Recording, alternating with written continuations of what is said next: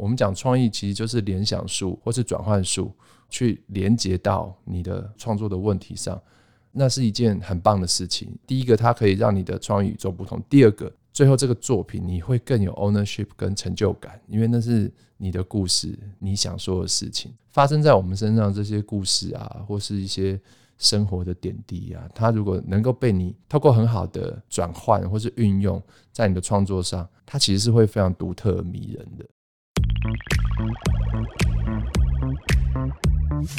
欢迎收听《迷成品 Podcast》，今天读什么？在这个单元里面，我们精选一本书，邀请来宾深度分享，聊聊这本书带给我们的阅读趣味、启发与思索。大家好，我是承轩。在今天节目的最一开始，有几个问题想要问一问大家：你还记得你最近看的一本书是什么吗？或者你还记得你最近追的一出剧是什么吗？相信以上两个问题哦，对大家都不会太困难。可是如果今天我问你，你还记得你最近看的一则广告是什么？你是不是就要花更多更多的时间去回想了呢？可能的原因有很多，因为我们每天都接触了太多太多的广告。身在这个时代，每个人都内建了一个屏蔽的滤镜，我们好像都会自动过滤广告的讯息，对他们视而不见，充耳不闻。所以呢，品牌不能够再用传统的广告做沟通。当广告越来越不像广告的时候，创意工作者的挑战也会越来越大。虽然这份工作很挑战，可是仍然有人坚持做了二十年。他在广告的世界里面看见了不同的价值和使命。他是今天的来宾，也是台湾奥美集团的创意长龚大中。今天很开心有机会邀请到大中来和我们分享他的创意工作心得报告。大中你好，各位听众大家好。其实就如同我们刚才开场所说的，这个年代呢，广告越来越难被记住。但是大中呢，却有非常多代表作品，大家依然记忆犹新。比如说全联先生或是多喝水的广告。可是我在翻开大中的新书的时候，我一开始是想说，嗯，那我来跟大中学一下好了，创意到底从哪里来？结果打开第一章，大中说创意来自创意之神。所以一开始我想问问你，为什么你觉得创意来自创意之神呢？因为其实常常有媒体啊，或是像。像我们业内的那种广告杂志啊，或动脑杂志，当我们做出一些有趣的广告、厉害的创意的时候，那就会有记者来问说：“请问这个创意是怎么想到的？”那这个其实非常非常难回答，因为创意思考的过程，它可能有逻辑的推论啊、水平思考的联想啊，可能经过大脑时间酝酿啊，然后有一天你忽然茅塞顿开，一个顿悟，然后想到 idea。但基本上，通常创意来找你的时候，常常说，比如说在洗澡的时候，比如说像我每天早上跑步，跑步的时候是很容易有创意来敲门的时候。但其实大部分的时间，你没有办法解释你是怎么想到的。我后来看到《Eat, Pray and Love》作者伊丽莎白吉尔伯特，他在一个 TED 的演讲上，他就讲到说，做创意的人其实不用这么纠结。或是这么有压力，他说，其实创意可能不是来自于你，他可能是来自于一个创意之神。他写叫做 genius，genius 其实以前我们都翻译成天才嘛，指一个人。但是呢，其实 genius 指的天才其实是个精灵，就是所谓的创意的精灵，或是创意之神。他会从不知道哪里的地方来找到你。创意人其实很像一个载体，或是一个容器，好像上天 把创意。放在你身上，然后透过可能你的一些天赋或是你的才华，把它展现出来。那我觉得做广告创意是这样，啊，做音乐的创作、表演的创作、文字的创作，大概都不脱这样子的创意的起源。当你听到这个说法的时候，我觉得很多心里不解的事情就解开了。就你是怎么想到的？就哦，其实就是创意之神来找你这样。那所以。你不用太执着担心说哦，今天想不到创意怎么办？那不是你的错，那可能是你的创意之神他最近比较混，然后没有帮你。你想到很厉害的 idea，你也不要觉得很了不起，那并不是你的功劳，那可能是创意之神的功劳。那我觉得这样子会让从事创作的人比较能够坦然的面对所谓创意的压力吧。对啊，你也可以变得比较 humble，然后去懂得感恩。这样，那我觉得。透过这样子的观点来陈述创意的来源，那我把它放在这本书的第一个篇章，我觉得大概是 over 我对所谓神秘的创意世界的终极的或是盖锅的相信，这样啊。当然进到书的内容里头，就不能这么不负责任。就是说，他除了创意之神的帮忙之外，那当然还有很多，包括创作上的专业，然后一些知识啊，一些 know how 或是一些经验。我第一篇写相信自己正与神同行，嗯，所以创意之神来帮你的意思，其实是他跟你携手创作。那如果你有更好的专业、更好的知识、更好的创意的步骤、更好的创作的方法，你就可以跟他有更好的合作，然后一起产出很美的作品。我还蛮喜欢你说的这个说法，就是创意人、创意工作者很像是一个载体，他会去承接这个创意之神传递过来的，不管是一些缪斯啊，或是灵感。但是好奇的地方，就像你讲，就是每个人都走在这个路上，那上面有很多神在飘，我们要怎么样去接住它？你怎么样透过你的日常，不管是你说你的日常仪式、你的小习惯，然后去帮你能够接住这个创意？你的一些做法是什么？这个要从蛮多面向去讲，它可能有身体的、心理的，然后。一些生活的习惯啊，那像比方说举例，我觉得维持一个很好的身体跟心理的状态，可能是规律简约的生活。因为好的身体的状态，好的清醒的头脑，让创意之神想帮你的时候会比较帮得上手。那像我的话，我就我有固定跑步的习惯。那我刚刚也讲过说，其实在跑步的过程中，常常会有。很多 idea 来找到我，那我就常常形容说，跑步对我来讲很像是每天早上那一个小时的时间，可能在路上会捡到三个上天丢给我的 idea，在路上跑完步赶快回家，把这三个 idea 记下来。那另外其实就是对于创意的一些价值观，你知道说什么东西是好的创意？嗯，啊，比如说不曾有人做过的东西，比如说它是可以感动人。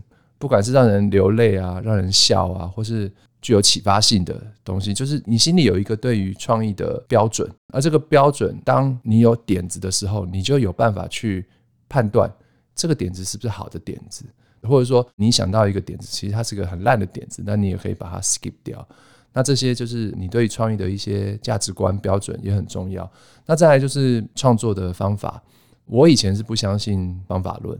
但是呢，慢慢在这个行业待久了之后，其实它是一种效率的方式，可以让你比较快进入到创作的过程里头。当然，每个人的步骤可能不一样。那么书里也有一些概括的介绍。那其实大部分的创作，它其实是要跟很多不同的人一起合作。那所以我书中有一个篇章叫“共享”，共同想象创作的那个共享。那我们如何跟不同的人一起？每一次可能因为组成的人不同，团队前往的方向不同，那我们去设计我们这些人要怎么一起合作，嗯，然后去产出我们心中期待的好创意。这些种种这些方法也好啊，生活习惯也好，身心的健康，其实都是让创意之神更能够插得上手，然后更愿意来帮你。嗯，然后那当然还有一个就是你要维持对于创意的喜好跟欲望。我书里也有讲到说，常常有人在讲说，创意会不会遇到瓶颈啊？没有创意的时候怎么办？那我就说，应该是不会遇到瓶颈。这样讲起来很臭屁，但其实我要讲的是说，假设你要从事创作的工作，最重要的不是你身上到底有多少的才华，或是那此时此刻你能想到什么东西。我觉得最重要的是，你想要创作，你想要说故事的企图心跟欲望。当你这个欲望够强烈。你自然就会有源源不绝的创意力，去为你手上遇到的创作问题找到答案。那那个欲望的强烈，可能来自于就是说，你要说故事，一定有你想表达或是创造的一个原因。我们讲那个坏每一个人都要有自己的 purpose，你的原因是什么？那你去思考这件事情。像我的习惯，讲起来很像很清教徒，可是我真的，我大概每半年、一年。我都会去重新思考，我为什么要做创意？广告创意也好，书的创作也好，影像的创作也好，我创作到底是为了什么？然后那个坏是什么？找到那个东西，然后告诉自己，可能每半年、一年会有所不同，可是我心中一定要有那个坏那那个坏其实就是我的动力，然后它就会让我的创意能量源源不绝，因为我想要 achieve 那件事情，然后呢，也会让创意之神更能够。找到我，然后帮助我。其实就像大众刚刚讲说，第一个篇章提到与神同行，但是在日常的 daily 工作里面，很多时候你们更常与人同行啦。就是在创业的工作里面，要合作的人很多嘛，客户。然后广告的策略，然后业务等等的。那大众有特别强调说，其实你觉得创业并不是一个人单打独斗，很多时候你必须要跟别人共治。那人家传统讲的是三人共治，但是对你来说，你觉得要四人共治，这个是为什么呢？你自己的实务经验怎么看这件事？其实那是奥美内部的一个专有名词，一个 term 嘛，就是说，其实广告的创意好了，那除了创意团队。好，创业团队基本上可能一个 art，一个 copy，然后现在可能还有技术人员、创意总监，它其实就是一个 team 的。但其实真正一个广告的诞生，不只是创意而已，它还有业务。业务是负责跟客户之间的协调，它是整个 project 时间啊跟预算的掌控者，也很像整个 project 的 leader，就是是火车头，掌控这些东西带大家前进。它另外还有策略。策略就是找到我们的策略方向，广告它的 what to say 是什么？这样。嗯、那业务策略跟创意其实就是广告公司的团队。那我们一起来产出广告创意或是创意作品。但其实还有一个很重要的人被忘记了，其实就是客户。其实客户应该不是只是负责 approve 或是确认我要这个 idea 或不要这个 idea，因为我们所做的创意或是创作。我们服务的对象就是这个客户的品牌，那客户是最了解自己品牌的人，他知道自己要的东西是什么，或是不要的东西是什么，他品牌的价值、他的理想是什么，他其实是最了解的人。所以我就觉得说，不应该把客户当成一个听 idea 的人，其实我们应该跟客户有更多的互动，听他的声音，甚至我讲的四人共振，就是把客户也拉进原本三人共振这个团队。客户其实也是我们的 creative partner，就是在创作中的一份子。那客户也会因为他能参与这整个创作的过程，他会对这个创意作品更有 ownership，更有成就感。我觉得这个都是非常好的互动的模式。而且事实上，我觉得像我自己从事创意工作啊，曾经刚才可能有提到我的一些比较被人家记住的作品，像全年福利中心啊，然后多喝水啊这些品牌，那其实常常在得奖的。广告创意的作品，其实都是来自跟我们合作时间最长，而且关系最密切的客户。那其实也来自于我们彼此之间的一些默契啊、共识跟信任。那我觉得这这个其实蛮重要的，对。就像大宗刚刚讲，有很多这些客户，他们是维持非常长期的 partner 关系。但是我们知道广告业态其实一直变化很快，很多时候甚至每一年都在做比稿什么的。对。但是你觉得奥美或者说你自己服务的团队能够跟这些客户维持这么长的关系的原因是什么？他们给予你的信任或是你们的默契是怎么建立起来？第一个就是我觉得书里有写到诚实很重要。我们讲创意的书，那我其中有一个篇章在讲做人，因为我觉得做人比做创意还难。比如说广告公司的业务，当然奥美不会啊哈，就比如说。去跟客户那边提案的时候，就会说啊，大家好，今天我们为了这个案子，大家已经三天没睡觉，然后你就嗯，没有啊，我昨天睡得很好啊，或者说我们想了一百多个 idea，我们从里面挑出了这三个，然后来提案，但其实也没有，我们了不起想了十个而已，然后挑了三个，就是会有一些所谓你要贩卖你的 idea 的一些话术。那我觉得其实大家在这个行业其实工作很长的时间。我们的客户也都是身经百战的行销老手，他也听过无数的提案。你是讲真的还是讲假的？这是话术还是真心话？我觉得客户很清楚。那所以我觉得要跟客户有好的关系，第一件事情就是诚实、坦然的去面对我们遇到的所有的问题。那有时候客户会问你说：“诶，这个广告 idea 很大胆，到时候广告 launch 的时候会不会有风险？”有些人可能会跟客户说：“哦，你放心，跟你拍胸脯保证。”这一定不会有风险哈，我们都可以控制它。但是如果是我，我就会跟客户说，它有风险，它的风险可能在哪里？但是我们可以一起小心的去 manage，去 control 那个执行的过程。嗯，但是也因为这个风险，它有很大的 potential 可以创造话题，可以让人们讨论它。但是我们怎么去 manage 那个讨论或是那个话题是往正向的发展？我觉得这个是比较公平或是坦然的方式去跟客户去讨论问题，而不是用所谓的话术啊，或是一些随便胡乱拍胸脯保证。但是我觉得这些沟通互动过程中，都会让客户知道说，诶，此刻在跟我合作的这个不管是广告人、创意人，他是很真诚的面对我的品牌，而且他邀请我，我们一起进去去 control 去承担风险。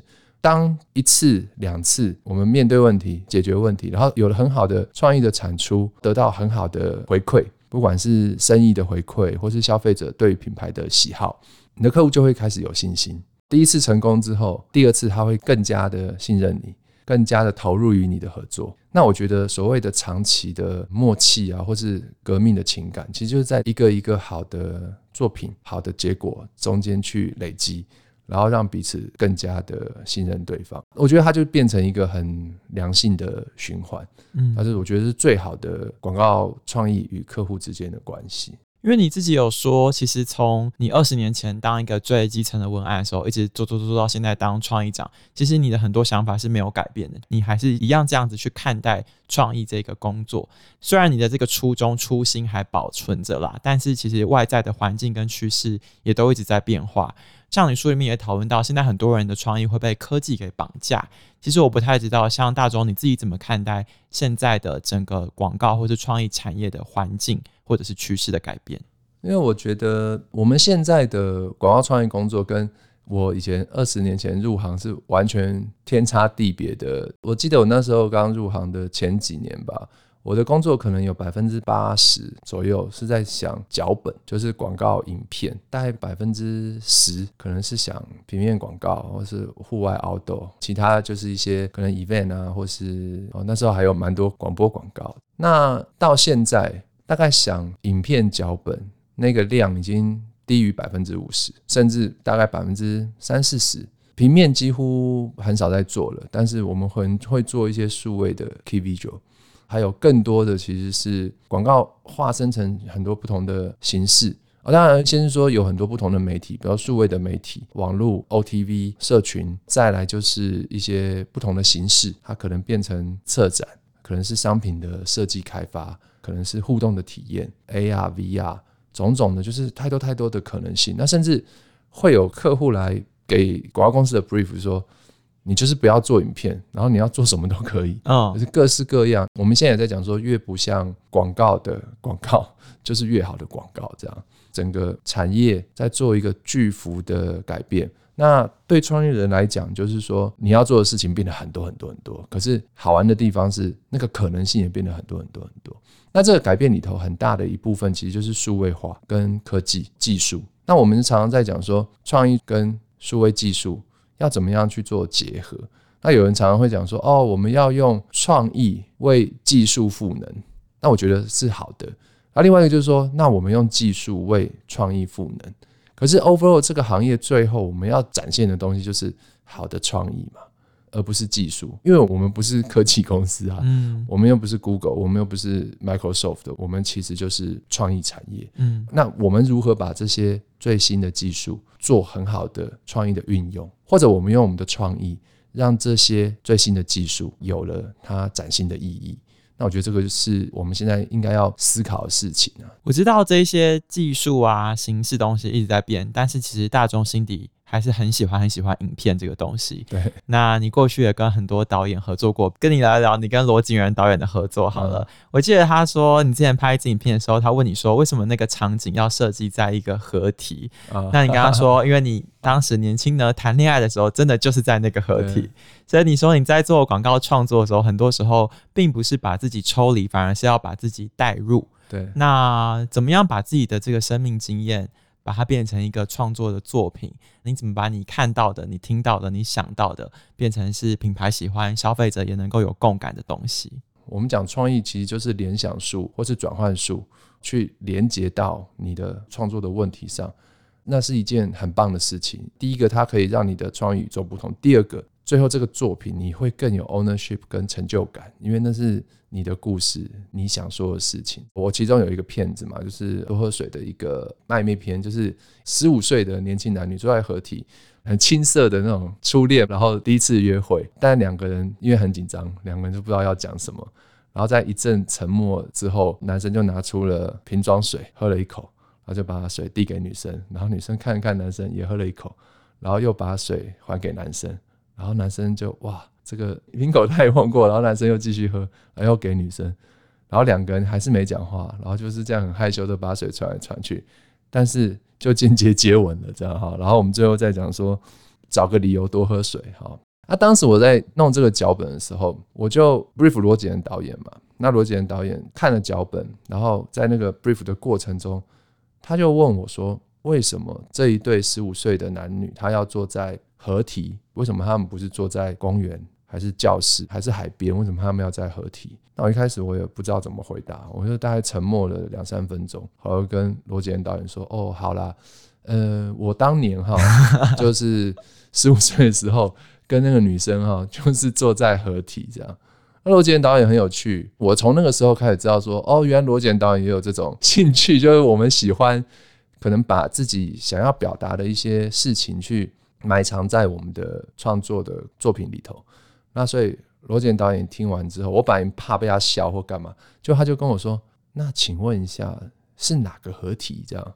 然后最后就在那个合体拍，然后我们当天拍片的时候，我就心里好感动。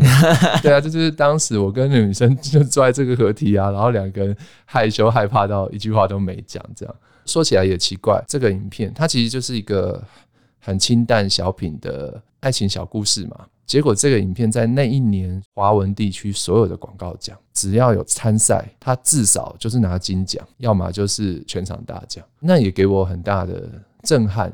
他其实更确定一件事情，就是说，其实发生在我们身上这些故事啊，或是一些生活的点滴啊，它如果能够被你透过很好的转换或是运用在你的创作上，它其实是会非常独特迷人的。嗯，我相信这个绝对不是大众个人的经验，我觉得这好像是创意人共同的特质吧。我之前有听过你的同事，就是许立行阿力他的分享，他就说。大家其实要对自己的提案有信心，因为客户并不只是买这个案子，他买的是你看过的书、你走过的路、你经历过的旅行。我自己那时候就深深的被这句话给感动到。那就像你说，你以前在做文案的时候，你找灵感，你可能会去成品，去翻一翻书，看一看书。你说你觉得创意人呢，要多看一点书是好的，但是你也很怕有些人看太 多广告相关的书。这个部分是为什么？你自己比较推崇怎么样的阅读呢？创作这件事情，它本质上或是在方法上，它其实不应该被框架的。嗯，阅读是非常重要的。可是我讲的是广义的阅读，就是说，除了书本的阅读，电影啊、音乐，然后你去看展或是生活，其实也可以阅读生活嘛。我就是说，你去汲取知识的方式，其实是非常多元的，领域也很多元。你不要局限在广告创意或行销的专业书籍上。哎，这个好像有点自打嘴巴，就是说大家不要看广告创意相关的书，不要看太多，或者就是说，哎，当然还有这一本，这本可能就是的最后一本这样。不过还要看读者的检验哈，到底够不够格被排进每个人的那个广告创意的十本必读的清单。那我其实是自己把关于我自己做创意这二十年来，然后我很幸运遇到的人事物，他们给我的知识、经验、启发。那因为我觉得这些事情是很幸运的，我可以做创意工作，然后我可以遇到这些人，遇到这些事情，然后这些养分降临在我身上，那所以我就是在我做创意工作，其实现在是满二十二年了，嗯，那我是大概在我满二十年的时候开始写这本书，那我就想把这些幸运可以分享给别人，这样就像你知道那个打麻将，如果赢钱就是要慷慨的分红给大家，然后那你才会。继续保有这个身为创意人的幸运，这样对，我是这样想的。其实像你讲的啦，就是这个书我们看完之后内化在自己的，但是也不用被它给框限跟绑架。那你在书里面有提到一个例子，我印象蛮深刻的是印度的奥美，他们在创意 on board 的时候呢，他就会向你签一个契约，就是跟你说无论怎么样，我们都要保持自己像一个六岁的小孩。我不太确定你们的业态啦，是世界各地的奥美平常都会做一些交流嘛？另一个部分是想要问说，你从一个最基层的文案工作者、创意人，到现在要开始带领团队，那你自己想要建立一个怎么样的创意团队？你希望未来的创意世界是什么样子？呃，印度奥美那个是我入行几年的时候听到的故事，我不确定他们现在还有没有在这样做，但是印度奥美绝对是我们奥美 Global 的整个系统里头。绝对是前三强的创意的 office。那他们会做这件事情，也就印证了为什么他们是这么强大的创意办公室。这件事情其实是相信创意在哪里，就创意在你心里那个小孩手上。嗯，如果你能回到六岁小孩的状态，去抛开这些世俗，然后有那个天真，有那个纯真，有那个勇气，有那个觉得什么东西为什么不 Why not 的那种企图心，那种坚定，创意就会出现。而且他们不是只是给 on board，就是来创意部上班的人，他是所有要踏进印度奥美办公室的人。甚至是客户来开会，要进入他的办公室，你就要钱。就是说，在这个领域，在这个办公的空间，大家进来之后，麻烦你当一个六岁小孩啊，我们在这边大家一起玩创意，这样。那我觉得讲说要建立一个什么样的创意团队，或是说作为一个所谓的创意领导者，以前曾经在奥美，现在是那个电通安吉斯的 CEO。跟我亲同姐弟的一个叫唐新慧，他以前就讲过说，其实我们这些做创意的人蛮可怜的，就是说，当我们变成所谓创意总监，就是 director 嘛，啊，是甚至让我现在变成所谓什么创意长，那这些人呢，我们要开始所谓的带领或是管理团队。你像可能业务啊或策略，他们可能有人在学企业管理啊，学什么，就是养成的过程中。对于是所谓的领导统御，还还有一些涉猎。因为创业人不是创业人，完全没有这一块。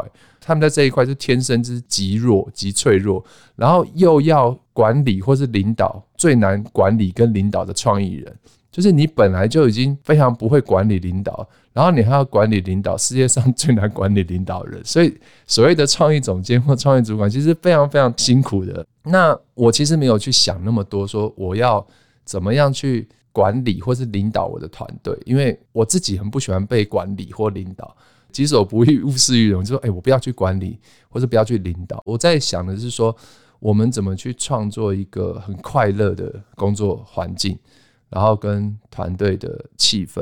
然后我们还常常在讲说，奥美的创意部，它到底是一个创意的工厂，还是一个部门？后来我们用了另外一个 term 叫游乐场，它是一个 playground。你在这边玩创意，把你的对创意的热情、你的才华，然后你可以尽量的在没有忧虑的状态之下去发挥这些东西。然后我们在这边一起，因为它是团队作业嘛，我们在这边然后一起玩。好，那这这个是大目标。我如果在管理或领导上，我必须要有判断或是做决策的时候，我会回想这件事情，就是我们要如何能更像一个 playground，那个可能就会找到我们的方向。我相信这件事情绝对不简单啦，因为美国的总统罗斯福他说，如果他不当总统的话，他就要去当广告人。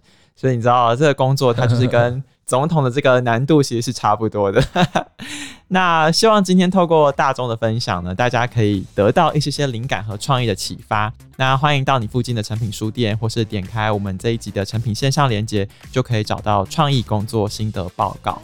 另外，如果大家想要当面和大中交流的话，欢迎在四月七号星期五的晚上八点到松烟成品的三楼 Forum，可以现场聆听到大中亲自分享创意工作心得报告里面的更多内容哦。